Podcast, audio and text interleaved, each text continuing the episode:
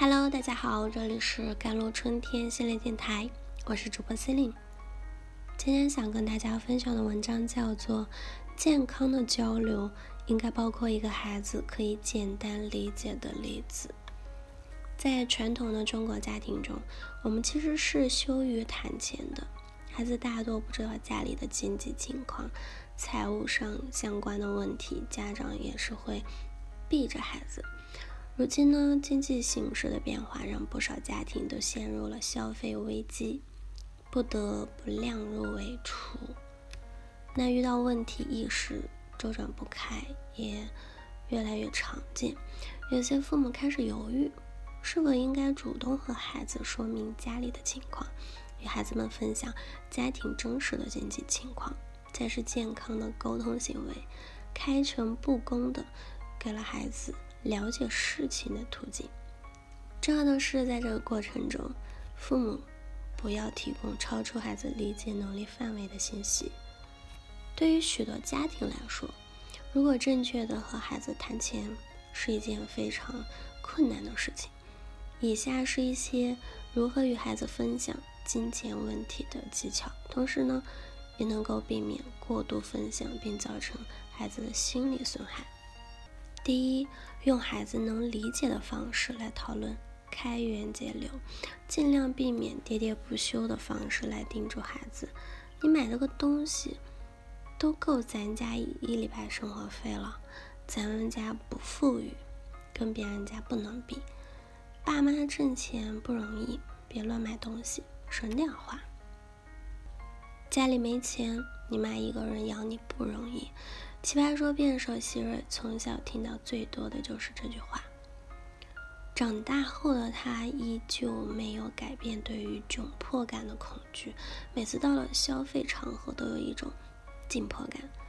别人夸赞他的时候，他的第一反应不是开心，而是我不配。更好的方式是给孩子们一个可以参与进家庭消费探讨的方式，尤其父母谈到。财务压力时，尽量选择正向的谈论家庭在用钱做什么，而不是粗暴的告诉孩子禁止做什么。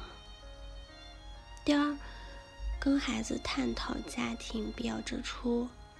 如果家长正在设定预算并优先考虑费用，请与孩子分享此策略，可以与他们沟通家庭开支计划。以便让孩子知道会发生什么。有一个比较实操和好用的方法是，让孩子参与到做家庭的预算中。刘琴教授呢讲述他小时候，嗯，父亲让他参与到做家庭的预算中，让他知道家里的钱怎么花。这对于一个孩子来说，不仅是一件有趣的事，更让他从小学会消费和储蓄。在出门买东西前，你可以让孩子列出想买的物品，根据答案把物品分为需要和想要两类，并教孩子优先买需要的物品。如果孩子非常想要买某个想要的物品，你可以鼓励他说出买的理由，并且让他在其他物品上削减预算。第三。向孩子保证他们的安全。当孩子提及和钱有关的话题，可能和这两个动机有关：好奇和不安全感。父母可以根据不同的动机采取不同的回答方式。比如，当孩子知道某个同学家很有钱，出于好奇问父母：“我们是有钱人吗？”家长不妨简单说下家庭的真实情况，让孩子知道。自家并不是富裕的家庭。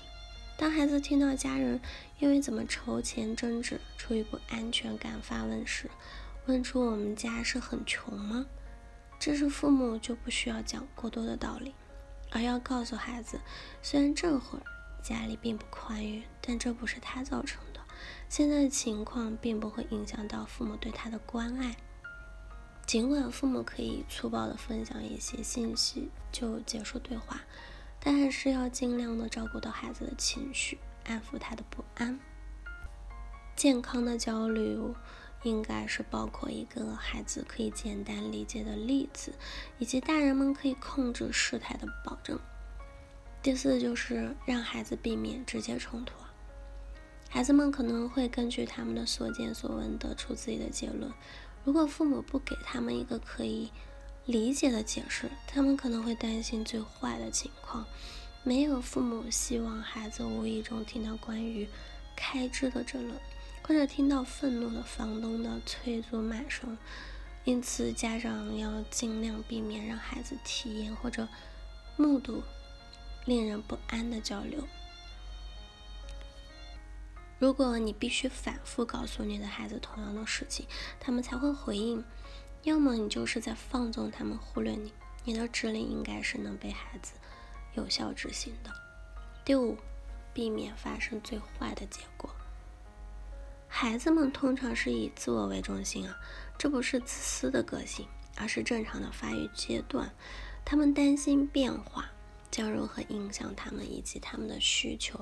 将如何得到满足？通常最好只在孩子受到财务变化或情况以某种方式直接影响时，才解决财务问题，使孩子可以提出家长可以具体回答的问题。